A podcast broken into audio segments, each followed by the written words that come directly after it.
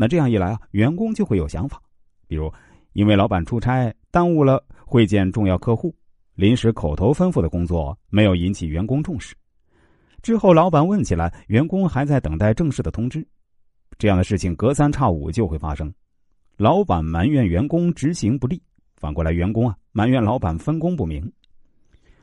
鉴于这种情况呢，很多员工找到高天，想让高天当代表去跟老板谈一谈。高天也早就想找老板谈谈了，现在同事们又找到自己，没多考虑就答应了。于是啊，高天就把同事们的意愿呢转达给了老板，并且恳请老板答应举办恳谈会，大家呢好好交流一下。很快，老板就召集所有人开会。开会前，老板还挺开心，跟大伙儿有说有笑的。全体人员落座之后啊，老板做了个简短发言，是希望大家把工作中的问题呢都提出来，以便能够拿出改进措施。会议的前十分钟发言的是财务部、行政部和高天带领的策划部。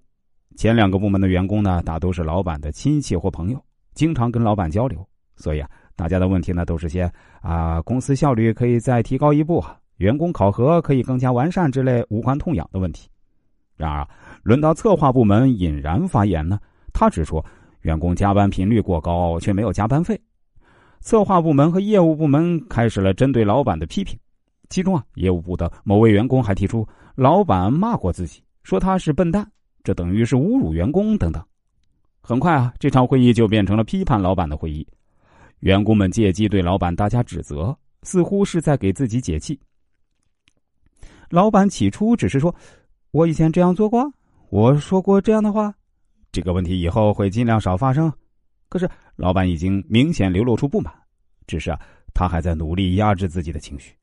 然而呢，员工们却并没有看出来，依然是你一言我一语的攻击老板。其中一个员工竟然指责老板不按时上班，没有以身作则。此时的老板终于忍无可忍，这个员工还没说完话，老板就大发雷霆，他拍着桌子大吼：“谁不想干就给我走人！”说完，气冲冲的走了。路过高天座位时，老板还瞪了高天一眼。高天知道自己闯祸了。不出他所料，第二天当高天再去跟老板汇报工作时呢，老板对高天的态度发生了转变。